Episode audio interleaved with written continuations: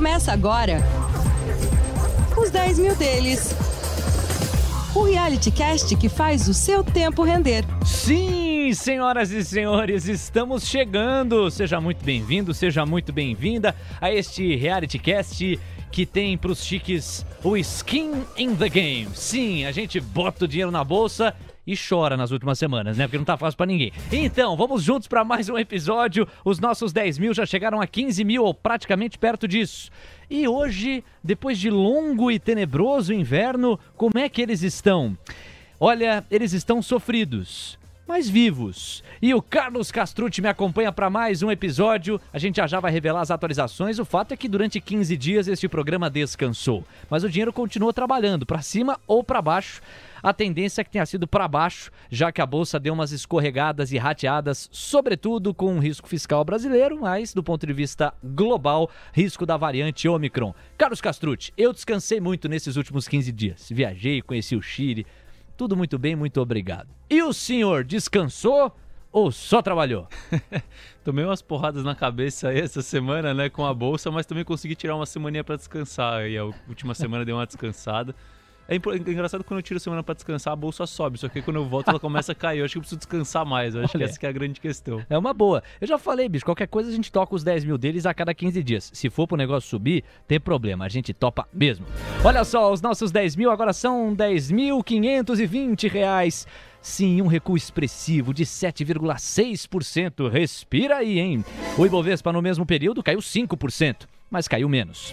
A moeda americana se apreciou quase 3%, maior alta nestes últimos dias, de 7,9% para a Clabin, claro, né? Exportadora, se favoreceu com câmbio, celulose, enquanto Via, para variar, apanhou, não isoladamente, mas com todo o setor de varejo que vem sofrendo demais num cenário de alta dos juros e instabilidade. A gente também vai falar de muitas atualizações da estratégia. Então, meus amores, para quem estava com saudade, estamos de volta e vem com a gente os 10 mil deles está só começando.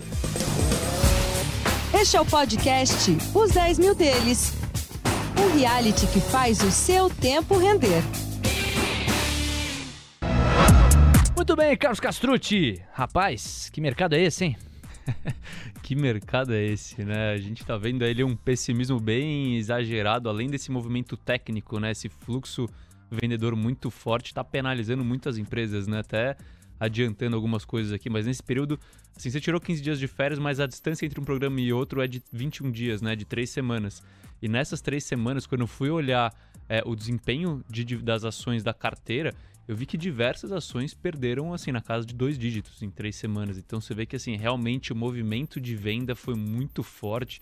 A gente está vendo algumas coisas, uma empresa que eu não tenho na carteira, mas acho que algumas pessoas já falaram sobre ela, que chega a ser um caso esdrúxulo, que é o caso de Get Ninjas, que vale menos do que o caixa líquido. Ou seja, se você liquidar a empresa hoje, você ganha em dinheiro mais ou menos quase uma vez, entre uma vez e meia e duas vezes o que ela vale de valor de mercado. Ou seja, você dobra o seu capital se ela, se ela fechar hoje. Se ela falir. Get Ninja tá nessa parada, né? Não, Get... então, Get Ninjas que eu tô falando é essa daí. É. Então você vê que assim, a, a, racionalidade tá fora do mercado, né? Hoje o mercado tá reagindo de forma positiva aí, mas é, eu vou falar depois da questão de ciclos aqui de mercado para complementar, mas a gente está numa fase do ciclo baixo, assim, então as notícias pessimistas acabam sempre pesando mais do que as otimistas. E você aí do outro lado, hein? Como é que tá a sua carteira? Como é que estão os seus investimentos?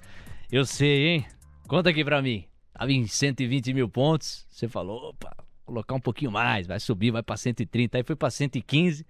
Você falou, agora é a hora, deixa eu queimar um pouco do caixa, que caiu, vai voltar, né? Aí foi pra 110, você falou, ah, não, daqui não passa. Não, ok, do chão não passa.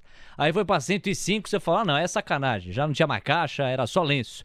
Agora em 100 mil você faz o quê? Respira. Ó, nessa quinta-feira aqui, nós estamos falando, são 3 horas e 7 minutos pelo horário de Brasília. Você que nos acompanha pela sua plataforma de streaming predileta, seja muito bem-vindo, onde quer que você esteja. Você que está ao vivo conosco pela TC Rádio, sabe que o Ibovespa Está tendo um senhor fôlego hoje em resposta a um cenário internacional mais favorável, sobretudo americano. Europa e indicadores asiáticos não foram tão bem não na madrugada de ontem para hoje, no caso da Europa ao longo da manhã, das primeiras horas da manhã, mas os Estados Unidos sugeriam um fôlego maior. Como o Brasil ficou muito para trás, qualquer sinal de melhora, se Brasília não atrapalhar, implica uma reação interessante. E o Ibovespa, que fechou ontem os trabalhos a 100.774 pontos, já está em 103 mil 583. É uma alta de 2,79%. por método, todos os indicadores que a gente mostra para você aqui nesse reality, nessa verdade e pele em jogo, gira em torno do fechamento do dia anterior. Então, quando a gente fala que ah, a maior alta foi a Clabin, a gente está considerando o fechamento de ontem. Agora, Carlos, uma dúvida conceitual. Essas variações percentuais que você coloca aqui, elas dizem respeito aos 21 dias acumulados ou da semana passada para essa? 21 dias acumulados, entre um episódio e outro. Perfeito, para manter a coerência de sempre. Por isso que você vê um recuo tão expressivo na carteira, né, de 7,6%, o Ibovespa no mesmo período 5% para trás. Você já se adiantou ao dizer que a racionalidade está longe do mercado, descansa em berço esplêndido, e o investidor, sobretudo fundamentalista, mesmo o que não é fundamentalista, o cara que é mais de curto prazo, o trader que está muito interessado em oportunidades e ondas recém-formadas, mesmo esse tipo e esse perfil de investidor que é tão legítimo quanto o outro, está afim de que a racionalidade volte um pouco para o eixo, porque está muito difícil operar. Agora, de outro lado, o fundamentalista tem ainda mais essa gana, essa sede. Quando é que você acredita que um pouco de racionalidade vai ser devolvida aos mercados, de modo que esse abismo que se colocou diminua, Carlos? Acertar timing assim tá difícil, né? Até falar aqui que eu não queria ser trader de curto prazo hoje em dia, porque mesmo quando você analisa padrões gráficos, você vê que você está tendo vários sinais falsos, assim, realmente o cenário para qualquer pessoa que está operando no mercado tá complicado. Não sei quem tá na ponta oposta, né? Tá vendido em bolsa, comprado em dólar, esse daí tá dando risada, mas de resto, seja o trader de curto prazo, o investidor de longo prazo, todo mundo tá sofrendo. É, assim, falando vai de. Eu vou falar a questão aqui, eu digo que é mais um, um chute do que alguma coisa que pode ser levado em consideração. Claro. Mas. É bola de cristal, ninguém é, tem, né? Na minha visão, assim, eu acho que a partir de hoje é, a gente deve. É, eu acredito que a gente pode ver um cenário melhor para o mercado de ações brasileiro, tá? Por quê? Porque primeiro já passou a PEC, acabou de passar a PEC dos precatórios no Senado. Primeiro então, turno, é, texto aprovado. Primeiro turno, mas assim, já é aquela sinalização bem positiva, né? É, segundo ponto, a bolsa sofreu muito por conta, agora nos últimos dias, por conta de, uma nova cepa de coronavírus que, na minha visão, assim, é aquela coisa, né? Como, quando a gente está num cenário pessimista, qualquer notícia ruim impacta demais. Mas a princípio, ah. isso, assim, claro que eu posso estar errado, mas falando em probabilidade, a probabilidade disso impactar a economia com, em grandes proporções é muito pequena, ainda mais se tratando de toda a campanha de vacinação que a gente teve no país e assim em diante. Terceiro ponto, a gente já está vendo é, inflação começando a ceder em alguns preços, então a gente deve começar a ver indicadores de inflação melhorando. Ano que vem, a gente deve ter revisão da, da, bandeira, de, de, da bandeira tarifária de energia elétrica, a gente deve ver redução no preço de combustíveis, porque o, o petróleo já caiu para 70 dólares, a gente estava falando em 85, então caiu ali, vai mais de 20%. A gente está vendo taxas de juros de longo prazo já cederam quase um ponto percentual da máxima até agora taxa de juros de curto prazo está cedendo, só a bolsa não está respondendo, entendeu? Então eu acho que em algum momento a bolsa pode começar a responder. E eu acho que quando você soma a isso todo essa, esses preços baixos, né? Eu acho que a gente tem todos os ingredientes para surfar num movimento de alta ali nos próximos meses. Eu é. acredito. Pode ser que eu esteja completamente errado, mas ah, claro. tem um racional aí. Não, claro, exato. Quer dizer, tem uma solidez por trás do teu raciocínio.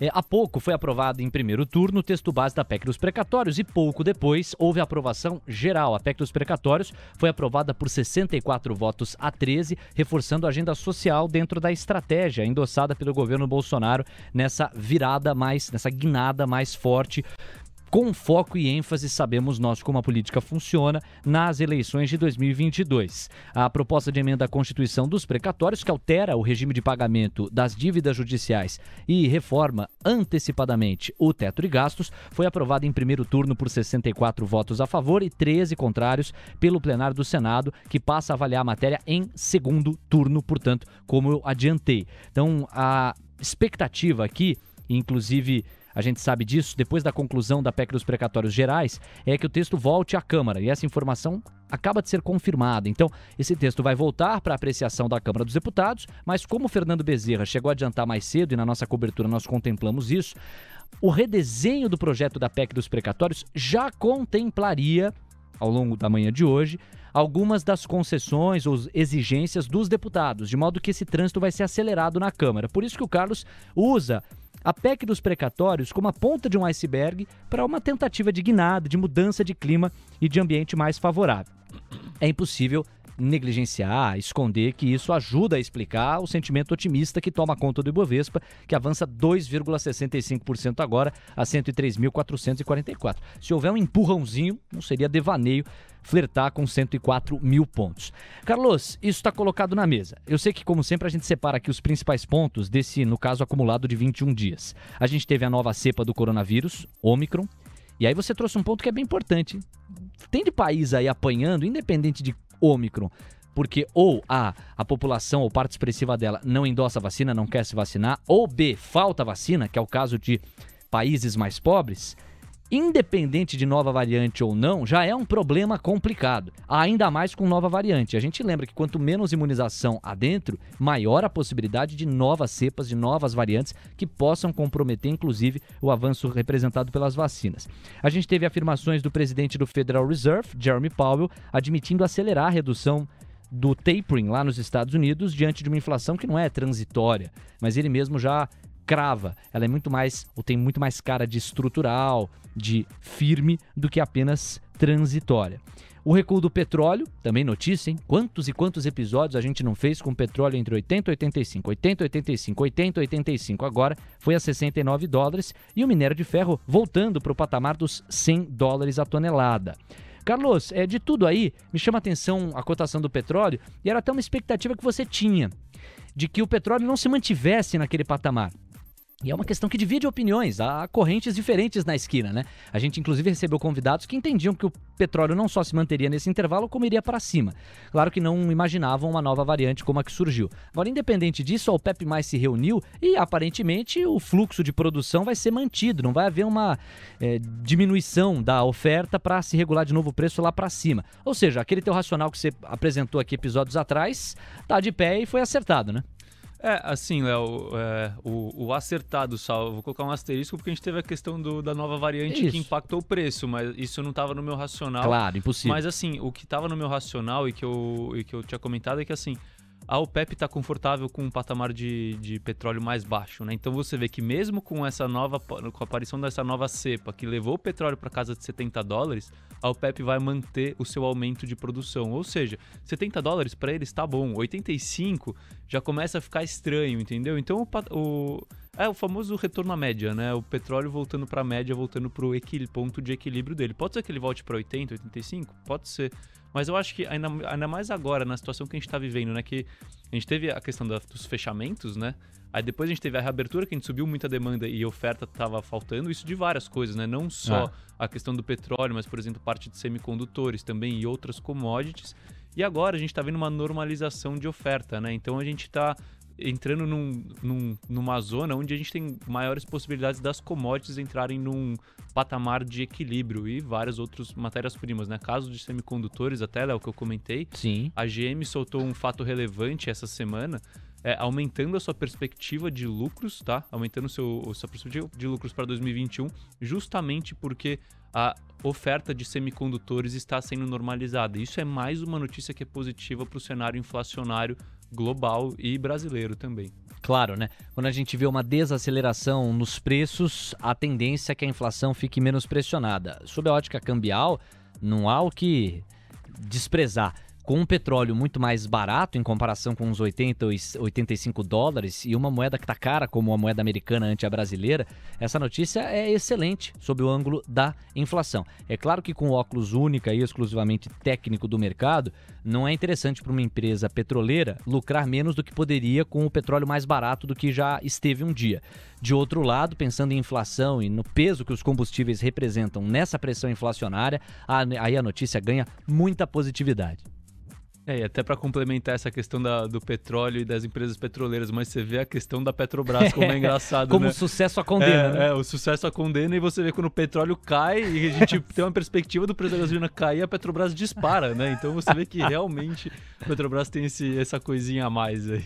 É, digamos assim, o Brasil não é para amadores. Olha, são 3h17, a gente está chegando ao final do primeiro bloco. Você quer fazer algum comentário, Carlos, sobre as falas de Jeremy Powell, essa perspectiva do da antecipação do tapering, da elevação dos juros nos Estados Unidos, a maior economia do planeta e possíveis impactos para os emergentes, dentre os quais o Brasil. Tem algum outro ponto que você queira complementar antes da gente já já revisitar as alterações da carteira, outras teses aí que possam ter te acometido? Léo, tem, assim, é um ponto com a questão de risco, tá? Eu vou falar de percepção de risco para mim. Hoje em dia, eu vou falar de ciclos no próximo bloco, mas uma das grandes questões de ciclos é o, é o ciclo de crédito, né? E é onde a gente está posicionado no ciclo de crédito, como que está a facilidade ao acesso ao crédito, como estão as taxas de juros e assim em diante. E quando a gente analisa alguns mercados estrangeiros, a bolsa americana de uma forma geral, é, mercados, por exemplo, de cripto, de venture capital, tudo isso, a gente viu que o excesso de liquidez e os juros baixos levou muito dinheiro para esses mercados. É, a partir do momento que a gente começa a tirar a liquidez do mercado e que os juros tendem a subir, a gente tem que ficar muito de olho é, como que os mercados vão reagir, porque é um estalo onde os mercados é, parem de financiar esses mercados que já estão, de certa forma, alavancados, a gente pode ver é, um efeito de cadeia e uma correção generalizada nos mercados. Então, é, eu acho que esse é o principal ponto que tem que ser monitorado para todo e qualquer investidor nos próximos períodos, tá? Ver como que essa normalização vai ocorrer e qual que pode ser o impacto nos mercados que estão em estágios mais elevados do ciclo econômico e ciclo de mercado de uma forma geral. A gente passa também pelos destaques da carteira. A carteira perdeu do Ibov nos últimos 21 dias acumulados, o Ibov recuou 5%, a nossa carteira 7,6%. A maior alta no período acumulado foi da Clabin. Me parece fácil de explicar. Mercado de celulose, essencialmente exportadora, o câmbio favoreceu demais e muita gente foi para esse papel até pela perspectiva defensiva que ele contempla. E via com recuo de 26,2%. Olha, a galera do varejo tá tendo que ter estômago, não é só via não. É, muita gente fala, ah, tá vendo, via tá sangrando. De fato, via tá sangrando, isso é inegável. Agora, Magazine Luiza saiu de, sei lá, 28, foi para 6. É uma pancada extraordinária, daquelas que a gente não, não via faz tempo. Só no tempo do Maguila você viu umas porradas brasileiras assim para baixo. Acho que é por aí, né, Carlos? Varejo continua muito amassado, perspectiva de aumento de juros e Clabin com essa pegada exportadora viu aí as últimas semanas mais favoráveis.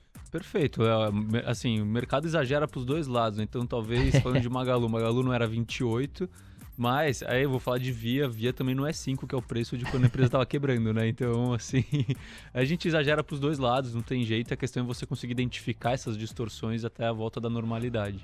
Tá certo. Então, senhoras e senhores, olha, no oferecimento de no próximo bloco, o Carlos vai falar de ciclos e dicas valiosas para você. Quero pedir para você, como já tem ouvinte fazendo, mandar mensagem aqui pelo nosso WhatsApp ou pelo chat do YouTube. Eu já vi que lá no chat do YouTube o Vinícius Custódio, nosso grande parceiro, já tá por lá, manda boa tarde. Você é do outro lado, não fique tímido não. Manda o teu alô, manda a tua pergunta, compartilha em quais posições você tá, como é que você armou o teu racional de investimento, se acabou seu caixa e você só tá rezando, você tá sorrindo hoje, ou vai que você tá tão pé frio que você apostou hoje em ficar vendido no Ibovespa, bicho, aí não dá, hein? Porque bem hoje, com a aprovação da PEC dos precatórios, a ideia era de um fôlego que a gente de fato fato está vendo quase 3% de alta e o Ibov a 103.570 ontem fechou ali na casa dos 100 mil, 100.774 pontos. No próximo bloco tem mais racional de investimento aqui e as atualizações em torno da estratégia dos 10 mil deles na voz do gestor da Roa Asset Management, Carlos Castrucci. Não sai daí, a gente volta já já. Os 10 mil deles. O reality cast que faz o seu tempo render. Ah, muito bem. Estamos de volta com a trilha mais poética desta emissora. Só poderia ser de André Dias, o estalo para colocar uma trilha que deixa rico até o mais simples dos seres humanos. Olha só que trilha marrenta, ó.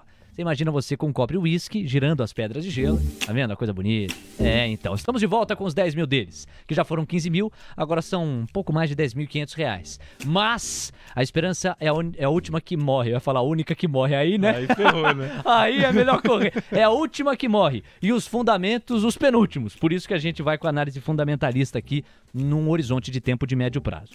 Carlos, é, você separou para esse segundo bloco uma conversa interessante aqui comigo sobre ciclos de mercado. Por onde a gente vai? Perfeito, Léo. Primeiro, antes de entrar na questão do no mérito dos ciclos de uma forma geral, eu vou fazer aqui uma, uma breve introdução, tá? É, como que a gente tem retornos extraordinários no mercado? Ou seja, hum. assim, você tem um retorno igual à média, é fácil, é só você comprar a Bova 11 que você vai ter um retorno igual à média. Como que você tem um retorno superior à média? Você precisa de dois fatores. Você precisa estar contra o consenso e você precisa estar certo.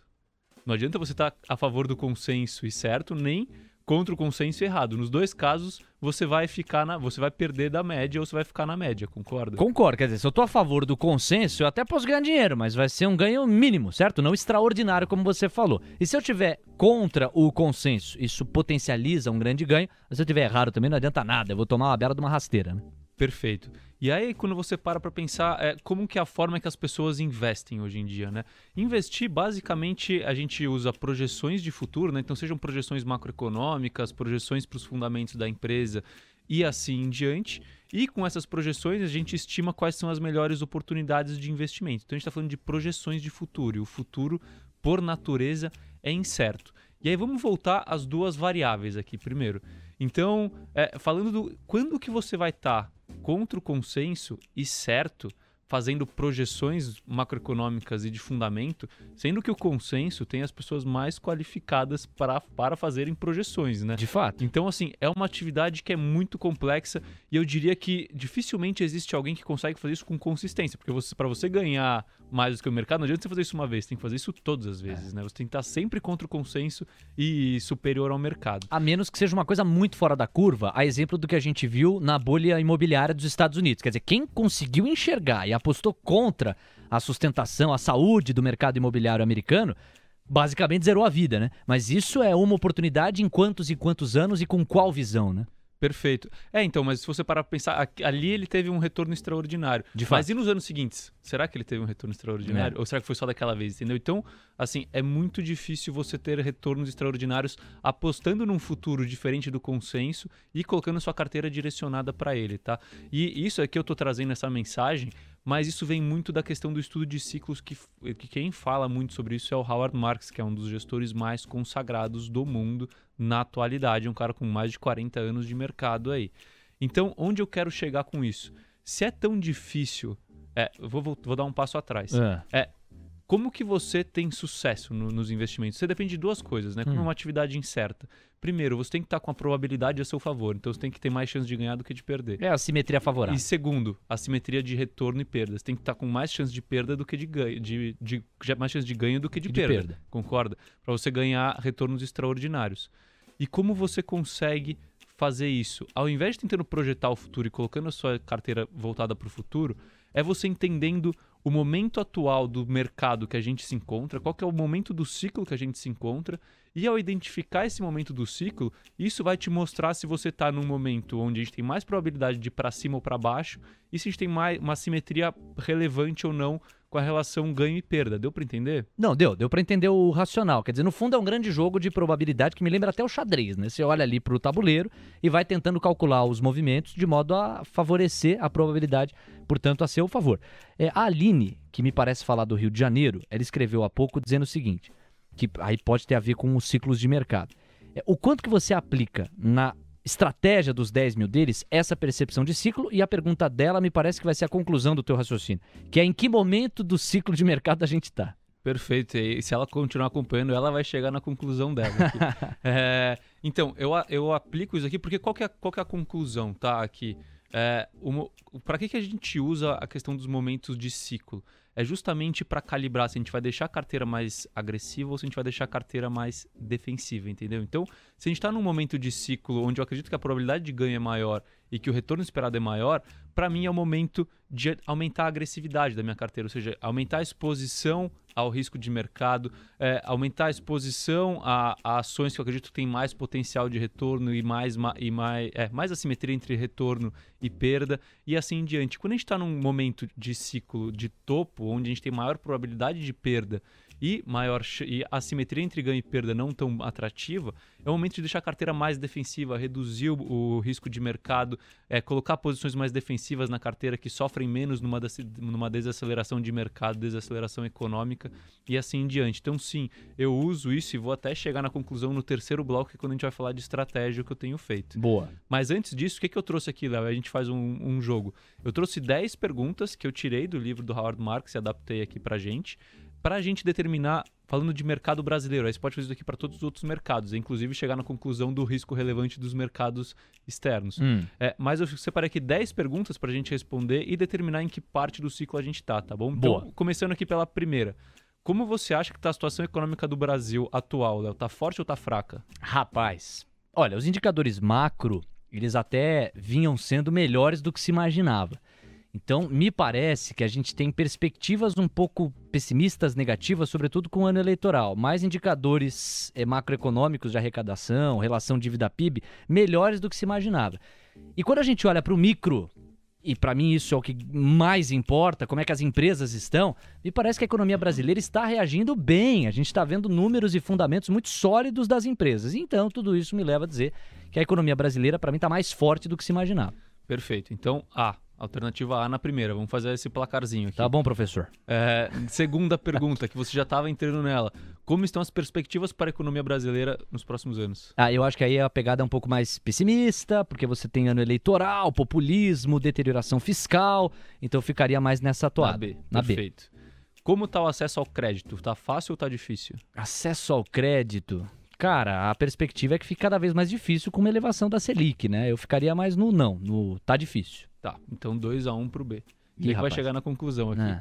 Como está o acesso ao mercado de capitais? Eu tô falando de IPOs. Tá fácil ou tá difícil? Não é momento para IPO, né? Tá difícil. Nesse momento, qualquer empresa pensa duas vezes antes de abrir capital, porque você não tá vivendo um momento de bull marketing, que o dinheiro tá sobrando, que você tem muita liquidez. Ao contrário, então o momento não tá fácil, é letra B. 3 a 1 pro B. Como estão as taxas de juros do país? Estão baixas ou estão altas? Elas estão atrasadas, certo? O BC tá correndo atrás da própria curva, do próprio rabo, demorou a subir na intensidade que se fazia necessária e uma perspectiva de juros cada vez mais altos pela frente. Apesar de uma retração mínima aí que a gente viu no terceiro tri, retração técnica, o mercado classifica, caiu 0,1% na base sequencial em comparação, portanto, ao segundo trimestre. Mas, objetivamente, as taxas de juros estão aumentando e a perspectiva é que continuem, sobretudo com uma inflação acima dos dois dígitos. Tá, então 4 a 1 pro B. Goleada, hein, bicho? É. Como preocupado. estão os spreads do crédito corporativo? Pequenos ou grandes? Esse eu posso responder. É, se eu, vou, essa eu ia passar É, pra você é. mesmo. Não, tão, na minha visão, estão pequenos ainda, tá? As, as grandes corporações não estão tendo que pagar muito a mais pelo, Tá. pelo crédito. Tá bom. Então tá 4 a 2 É. Como estão os investidores? Eles estão otimistas e confiantes ou eles estão pessimistas e bem aflitos? Rapaz, isso é, isso é relativo. hein? Eu acho que, em geral, pessimistas. Eu acho que, em geral, o clima, É, a média do mercado. a né? média do mercado, então, pessimista. Eu ficaria seguro de dizer que há um pessimismo, há muito pé atrás, ainda mais com 2022 batendo a porta. Quem tem ações está querendo manter e comprar mais ou está querendo vender suas posições? Ah, mas aí, bonitão, você me empurra pra uma que é bem relativa, porque depende do perfil de investidor. também na média. Rapaz, A maioria. se a maioria tá afim de vender ou de comprar papel, é isso? Ou manter. Ou manter. Manter e comprar ou vender. E É, para renda fixa. Eu acho que eu sou muito filosófico pra esse questionário, porque eu fico pensando, porque a maioria não é pessoa física, né? Pensando em fluxo, a maioria são os institucionais. Cara, eu acho que a ma- maioria que tá com um pouquinho de equilíbrio tá querendo manter ou comprar, porque tá barato, ficou muito barato. Eu iria por aí. Tá. Então 5 a 3 Hum. Como foi o desempenho recente do mercado? Foi forte ou foi fraco? Olha aí, ó, Enem 2022. É, o desempenho do mercado tá fraco, né? Anda fraco, caiu muito, derreteu muito. 6 a 3 Como estão os preços dos ativos hoje? Estão altos ou estão baixos? Não, tão baixos, depreciados. Tá, como diria o outro, pornograficamente barato. Então a gente tem ali um placar final de 7 a 3 para a alternativa B. Tá. O que, que isso significa? Isso Hum. significa que a gente está com esses indícios, respondendo essas perguntas simples, isso traz grandes indícios de que a gente está num momento baixo do mercado, do, do ciclo do mercado. Então, se a gente não está ali no ponto mínimo, que seria provavelmente um 10 a 0, a gente está ali um pouquinho antes do mínimo do, do, do ciclo de mercado. E o que, que isso mostra para vocês? Só vale um, um destaque, tá? É, normalmente a gente só vai ter um 10 a 0 quando a gente tiver um 10 a 0 pro outro lado antes, entendeu? Porque normalmente o estouro Hum. grande, é, os ciclos eles são simétricos, dá pra falar isso. Então, se a gente tem uma alta moderada, a gente vai ter uma baixa moderada, uma alta moderada de novo. Agora, se a gente tem, um, por exemplo, uma bolha, como foi o caso de 2007, 2008, que é onde vai muito para cima, depois vai muito para baixo, parece que o sistema financeiro vai acabar e assim em diante. Então, a gente pode, tá falando, gente pode dizer que a gente está falando de um ciclo mais moderado. Mas isso mostra pra gente que a gente tá ou no ciclo, ou no final da queda, ou lá embaixo do ciclo. O que, que isso reflete pra gente? Isso reflete que quando a gente fala em ações brasileiras, o momento do ciclo ele é favorável tanto na questão da simetria de retorno com relação ao risco, ainda mais quando você calcula o valor esperado para as empresas, e que a probabilidade de você ganhar dinheiro com ações brasileiras agora é muito maior do que a probabilidade de você perder dinheiro quando a gente fala num horizonte de médio e longo prazo, entendeu? Então, essa é a conclusão que a gente chega quando a gente analisa o ciclo conforme as perguntas que a gente fez aqui. É claro que assim é algo simples, mas é simples e já é suficiente para a gente pelo menos ter um indício de onde a gente está no ciclo, sem entrar em dados econômicos é, especificamente. Fantástico, né? Você foi enxergando por aí? Você pensa então nos ciclos de mercado. Se é um ciclo de expansão, se é um ciclo de retração, se é um ciclo de estabilidade. E através dessas perguntas que o Carlos foi lançando aqui, no acumulado das respostas, você tem evidências muito mais sólidas para identificar, tatear o ciclo específico em que o mercado está. E, pelas evidências, a sugestão é que o mercado esteja começando a dar aquela envergada para cima, né? Eu fico pensando aqui é, em alguns ouvintes, investidores que nos acompanham, assim, poxa, se o Carlos tivesse feito esse mesmo questionário, quando a bolsa estava em 115 mil pontos, provavelmente o saldo seria muito parecido. Provavelmente teria se mantido 7 a 3, ou seja, provavelmente a gente concluiria que o mercado estava numa baixa e numa virada ou perto de um ponto de virada para cima. Pois é, e de 115 foi para 110, e de 110 foi para 105, e de 105 foi para 100. Se por um lado isso só reforça que a situação ficou ainda mais assimétrica, por outro reforça que o placar não é garantia de nada, né? Que o que está ruim pode ficar pior. Mas de outro lado tem a questão macro que está sugerindo um Brasil que responde mais, né? Se você considerar, por exemplo, a PEC dos precatórios. Faz sentido aí a reflexão, Carlão? Perfeito, Léo. Faz sentido e até ali eu ia chegar. Isso significa que a bolsa vai subir a partir de amanhã? De forma alguma. A bolsa pode continuar caindo, né? O mercado pode continuar irracional e por isso que quando eu falo em agressividade, eu não falo em alavancagem, tá? São duas coisas é. completamente diferentes. Eu tô falando da característica das ações, da carteira e da, da do percentual de ações é, dentro da composição do seu portfólio global, tá? É, e um outro ponto aqui que eu ia falar é a questão da. Aqui a gente fez essas perguntas, né? No 115 provavelmente já dá já ia dar que o mercado estava barato. E sim, ia. Mas a questão é muito na intensidade que você consegue medir, né? No 115, tinha mais gente falando que o mercado estava barato, né? Hoje em dia já tem menos gente falando que o mercado está barato e falando, não, eu acho que o cenário realmente piorou é, e assim em diante. Então, quando, conforme você vai vendo essas perguntas, é muito importante você entender, a, a, primeiro, a diferença do placar entre A e B. Você pode acrescentar perguntas nessa questão é, além das 10 que eu coloquei. E o segundo ponto é que você consegue medir é, o quanto, o, qual é a intensidade da resposta de cada pergunta. Né? Então, algumas você pode ficar meio no meio termo e escolher para uma, mas vai chegar num determinado momento em que a B é óbvia, ou que a A é óbvia, entendeu? E aí, baseado nisso, você consegue ir, ir sentindo o mercado como que ele está e posicionando o seu portfólio de acordo. A gente tem aqui o DDD11, não tem o nome do meu querido ouvinte aqui. Depois eu até posso caçar, vamos ver se ele se identificou em algum momento. Mas enfim, a pergunta dele é: Carlos, quando você fala de. A gente já comentou sobre isso em outros episódios. Quando você fala de médio e longo prazo, está falando de quantos anos especificamente? E essa é uma questão assim que divide opiniões, né? Tem gente que considera dois anos médio prazo, tem gente que médio prazo é cinco, longo prazo é dez anos. Quando você, como estrategista, você, como gestor, aplica médio e longo prazo, a gente está falando de qual horizonte de tempo? Médio prazo, Léo, a gente pode falar assim, um ano, um ano e meio a dois, tá? E longo prazo, aí tem que ser a partir de cinco anos, sabe? Que é uma coisa onde realmente tem a, tem a, você consegue dar a chance da maturação do, da, da, tese de investimento. E um outro ponto importante, né? Assim, quanto mais longo o período, você imagina que menos importa o ponto de entrada e de saída, entendeu? Menos importa. Então, assim, se pegar um. É que, putz, o Brasil é um caso ruim, né? para falar, porque assim, o mercado passou por muitas dificuldades recentes. Mas vou pegar, por exemplo, os Estados Unidos.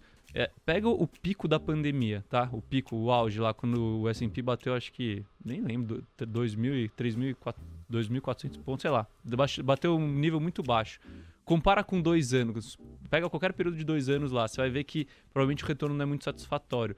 Pega 3, pega 4, pega 5, pega 10. Você vai ver que em 10 anos, mesmo você liquidando no auge de uma crise, o retorno é positivo, entendeu? Por isso que a gente fala muito de longo prazo, porque cada vez menos interessa o ponto de entrada e de saída e mais o retorno composto do investimento. Que é um pouco de uma provocação que uma vez eu fiz para você fora do ar. Eu falei assim, poxa, cara, você fala muito de médio e longo prazo. Tá bom, vamos supor que uma pessoa tivesse contratado os seus serviços em 2015 e deixado com você a gestão do seu patrimônio. Ou do patrimônio dela, dessa pessoa. Aí você fala, não, longo prazo, tal, não sei o que lá. Poxa, Carlos, eu pretendo tirar lá em 2020. Você fala, não, tá bom, fechado, é um bom horizonte de tempo, vou trabalhar o seu dinheiro ao longo dos cinco anos. Beleza, aí você trabalha o dinheiro dela ao longo dos cinco anos. Ela te liga no final de fevereiro e fala, ô Carlão, tudo bem? Meu irmão, na segunda quinzena de março eu vou retirar todo o meu dinheiro. Quero fazer meus planos, etc. Você fala, não, claro, pois bem, é seu direito, tranquilo, beleza, eu vou lá, vou encerrar aqui as posições, a sua participação, o dinheiro vai cair na conta daqui a 15 dias? Isso, daqui a 15 dias. Aí vem a pandemia.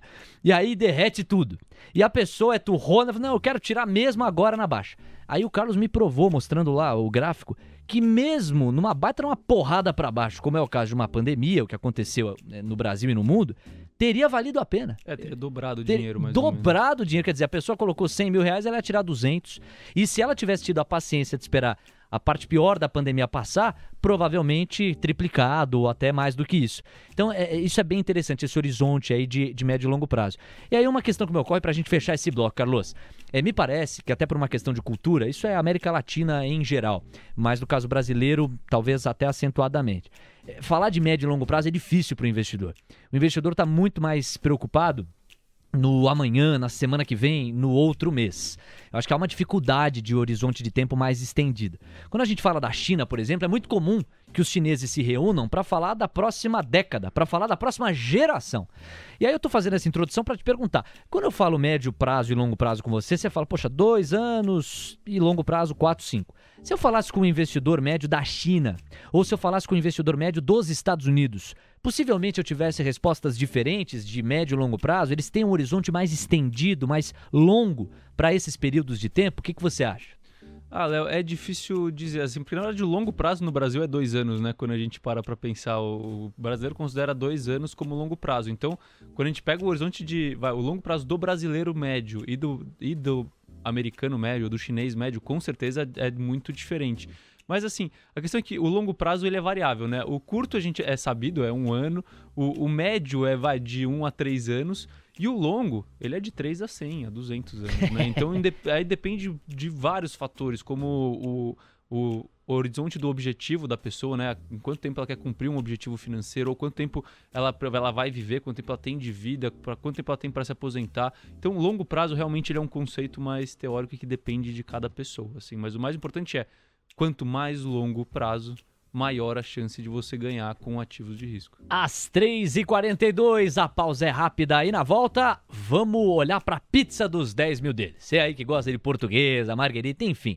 Você vai ver o pedaço, como é que tá, o tamanho de cada um dos pedaços, o recheio, se tá azedo, se tá salgado, se tá bacana, se não tá. O racional atualizado do gestor Carlos Castrucci pro manejo desses 10 mil reais pelo próximo horizonte. E eu já vi o mapeamento aqui, houve mudanças estruturais importantes adotadas por ele para nossa carteira. Depois do intervalo, você vai ter o privilégio de acessar parte dessa estratégia aqui. É já que a gente volta e eu não vou embora sem me despedir antes aqui. Despedir não, ô louco, fiquem com a gente, mas registrar a participação do Gustavo Veloso Gangana, tá por aqui, manda boa tarde, diz que o like 8 é dele e o que é seu é seu, né, Gu? Obrigado pela participação. A Ana Paula Pereira também tá com a gente, beijo carinhoso pra ela. E no WhatsApp muita gente conosco, por exemplo, deixa eu ver aqui o Rapaz, a galera não tá colocando nome no perfil aqui, mas é o DDD 14 que tá dizendo assim: "Pô, eu ia perguntar, mas já tá acabando a entrevista, tá nada. Essa entrevista aqui é constante, aqui é a primeira vez sua aqui nos 10 mil deles".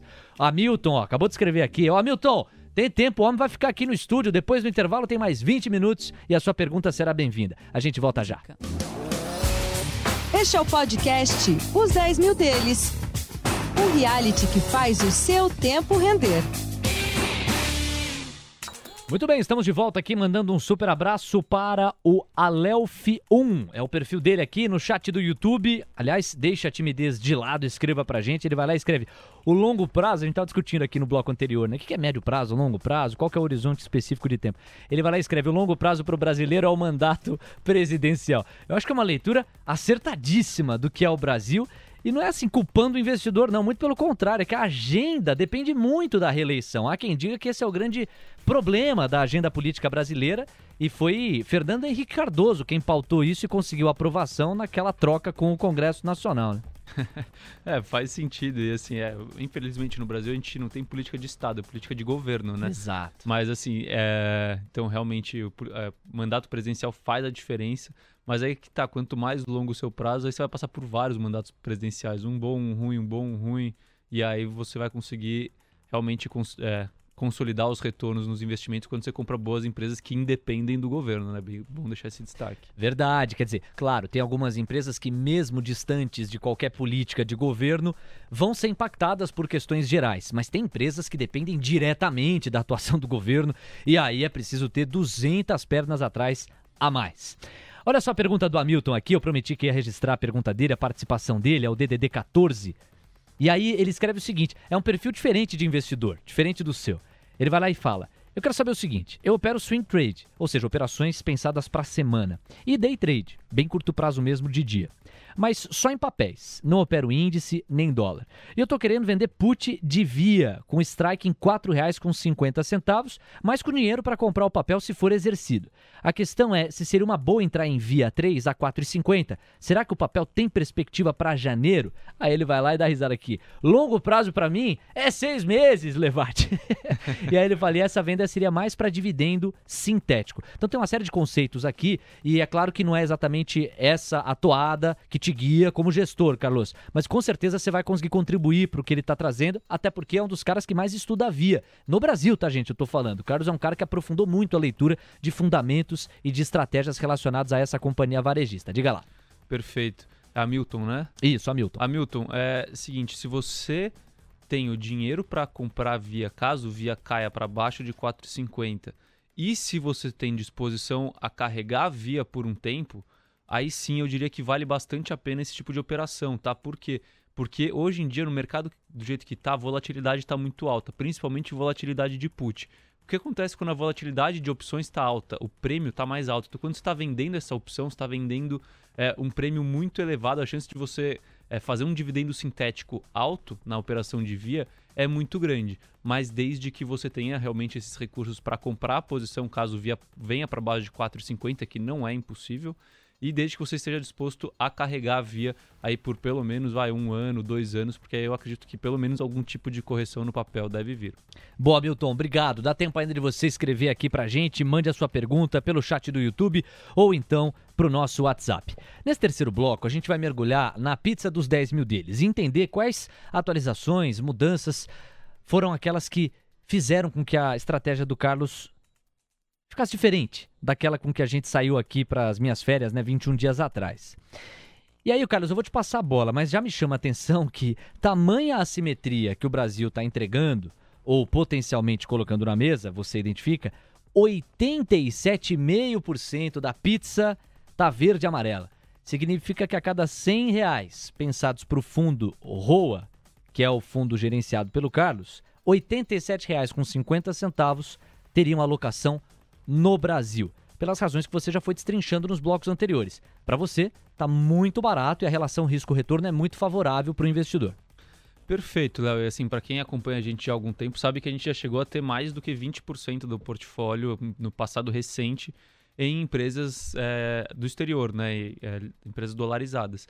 E o que acontece aqui? Por que, que eu estou fazendo esse movimento? É um movimento que está em acontecimento, né? Tá, claro. Episódio a episódio a gente vê que está acontecendo cada vez mais uma exposição ao Brasil e menor ao exterior e que está sendo, de certa forma, contra o que as pessoas estão com vontade de fazer, né? Um movimento meio é, contrassensitivo. E vai justamente pela questão dos ciclos, tá? E aí até fazendo uma, uma provocação é a questão de, de prever o futuro, né? A gente vê muito hoje em dia é, todo mundo do mercado falando, não, ó, esse ano tá difícil já, mas ano que vem a gente tem eleição e a eleição vai ser super difícil. Com isso o cenário para o Brasil é ruim. Aí fica a minha provocação.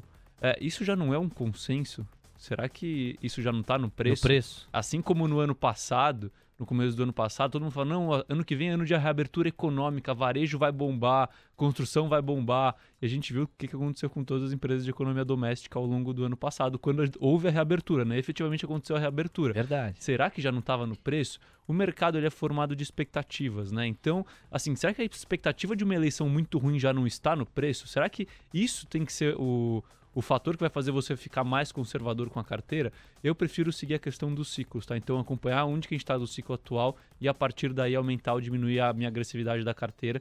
E quando a gente olha a questão de Brasil e Estados Unidos, é, do Brasil eu já falei bastante aqui, que eu vejo que a gente está num ponto onde a simetria está, está mais favorável. A gente está vendo juros altos, está vendo pessimismo exagerado e assim em diante. Quando a gente olha para o exterior, A gente está falando de um patamar de juros de 1,5 de 10 anos, né, mais ou menos. A gente está falando de um excesso de liquidez, a gente está falando de um, otimista, de um otimismo exagerado. Exagerado não, mas de um, um cenário de otimismo, de bolsas tocando máximas históricas e renovando máximas históricas. Então, o ponto do ciclo no exterior comparado com o ponto do ciclo aqui no Brasil, me faz cada vez mais a enxergar, ainda mais no ponto de vista relativo, mais assimetria e possibilidade de retorno no Brasil do que no exterior, e por isso eu estou fazendo esse movimento gradual. Porque eu não fiz ele inteiro ainda, porque tem a questão do momentum, né? Então, eu estou utilizando uma estratégia de momentum para determinar quais são os melhores pontos de entrada nos papéis brasileiros, e com isso essa entrada está sendo gradual, mas a minha ideia é cada vez mais aumentar essa diferença entre Brasil e exterior nos próximos períodos aí. Interessante. Quer dizer, conforme foi caindo, você foi aumentando a exposição às ações brasileiras, entendendo que a simetria passou a favorecer mais. Agora, eu queria que você se aprofundasse nisso, porque foi uma novidade, inclusive de metodologia, que você divulgou, dividiu com a nossa audiência faz, salvo engano, umas seis semanas, sete semanas no máximo, que é tentar complementar o teu estudo fundamentalista e as teses de longo prazo, a saúde que os fundamentos da empresa sugerem, junto com timing de mercado. E aí é um senhor casamento, né? Porque é você colocar empresas sólidas, aportar nelas no momento em que o mercado favoreça para surfar uma onda. Como é que se dá na prática esse casamento? Como é que você tem feito e o que é que os estudos de timing têm te dito para a imensa maioria das posições da carteira? Perfeito, Léo. Então, assim, como que funciona essa parte do timing que eu tô, que eu tô comentando? Né? A gente desenvolveu uma ferramenta lá na Roa, onde a gente usa algumas sinalizações, alguns dados estatísticos e assim em diante, que dão para nós a sinalização de tendência do, do, do, do, papel, a sinalização de pontos potenciais de compra, de compras fortes, compras fracas, vendas fortes, vendas fracas. E para que, que serve isso? Serve para eu. Simplesmente, não é para eu tomar uma decisão de investimento de comprar ou vender um determinado papel que eu não tenho uma análise mas para melhorar minha compra e melhorar minha venda. E isso tem se mostrado acertado porque em momentos anteriores, provavelmente eu já estaria 100% em Brasil e em papéis que já estão, por exemplo, via, provavelmente já teria carregado de via no máximo que eu posso, desde os 8 reais. Mas não, por causa da estratégia de time, eu estou conseguindo é, eu, eu, comprei via em alguns determinados momentos, mas eu comprei em patamares mais baixos. Eu vou é, fazendo tranches dessa compra e assim em diante. E isso tem me ajudado a melhorar o, a, o as compras que eu estou realizando. Então, como que funciona? Eu tenho todas as empresas que eu analiso o fundamento e que eu acho que estão atrativas. E e eu tenho também as empresas que é, já estão que estão no movimento de subida, que os fundamentos já não estão mais atrativos, né? a assimetria já não está tão grande, mas que elas continuam no, no movimento de alta.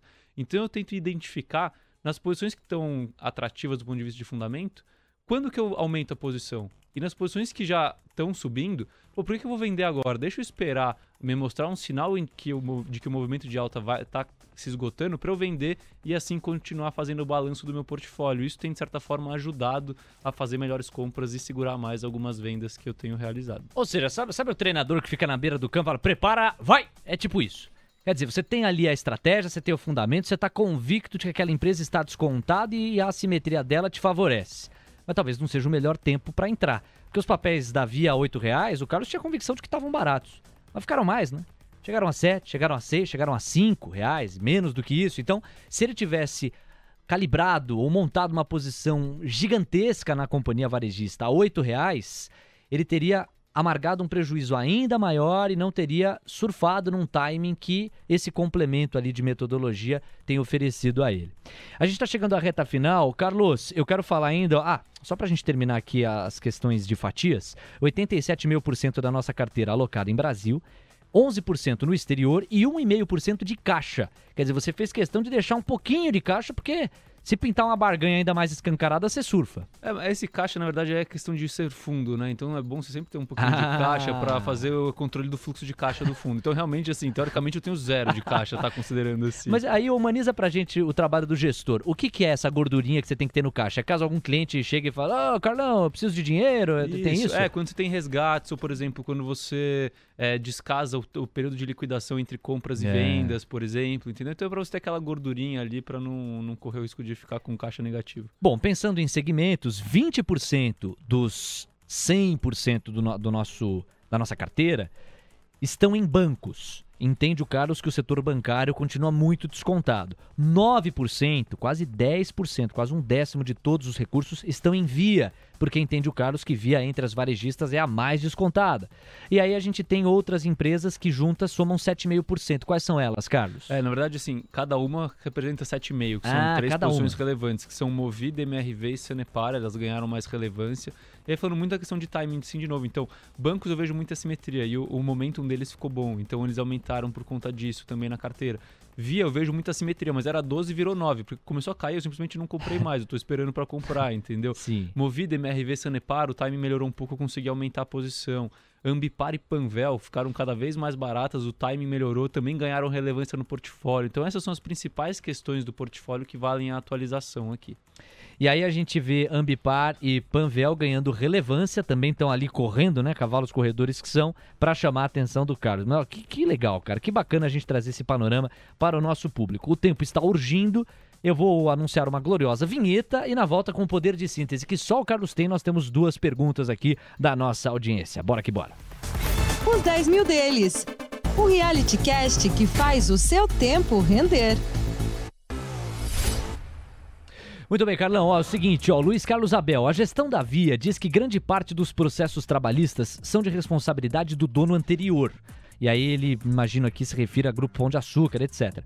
Alguma informação sobre isso? Você que estuda o case, sabe dar algum feedback aqui para o Luiz Carlos Abel a respeito da gestão da Via no que diz respeito aos processos trabalhistas? Perfeito, sim, isso é verdade, eles falaram isso sim.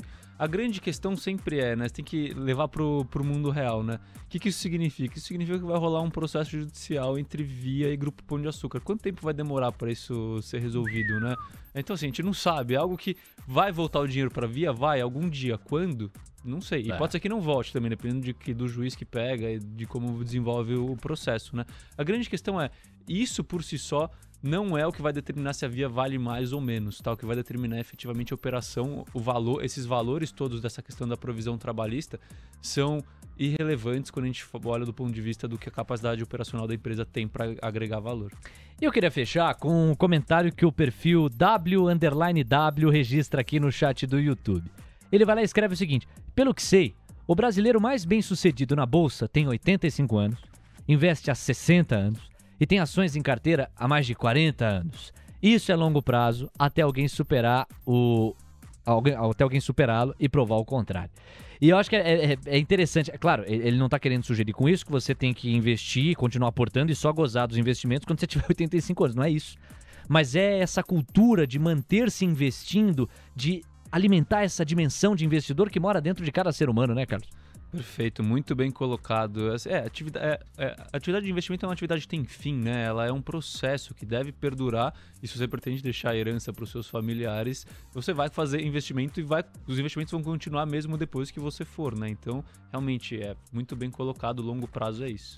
Quero agradecer muito a sua audiência. Toda quinta-feira, das 3 às 4 da tarde, os 10 mil deles de pé para você. Vamos ver as idas e vindas dos nossos gloriosos 10 mil, que já foram 15, hoje são 10 e 500. E a solidez da tese continua de pé com um horizonte de médio e longo prazo. Obrigado a todos. Carlos, um abração, até mais. Valeu, estamos de volta. Semana que vem estamos juntos. É isso e um abraço. Valeu, gente. Tchau. Termina aqui mais um episódio de Os 10 Mil Deles, o reality cast que faz o seu tempo render. Disclaimer.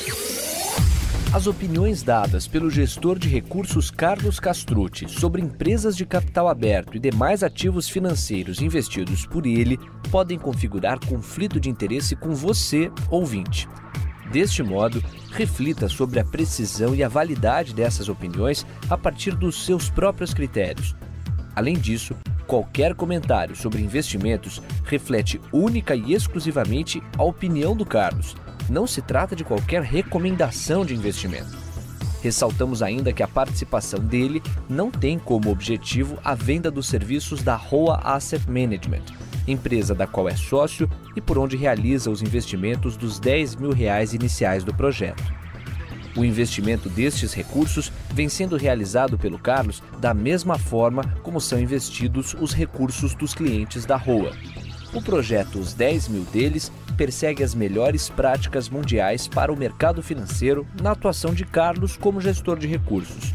Assim, ele não vai comunicar alterações na estratégia de investimentos antes de executá-las para os próprios clientes.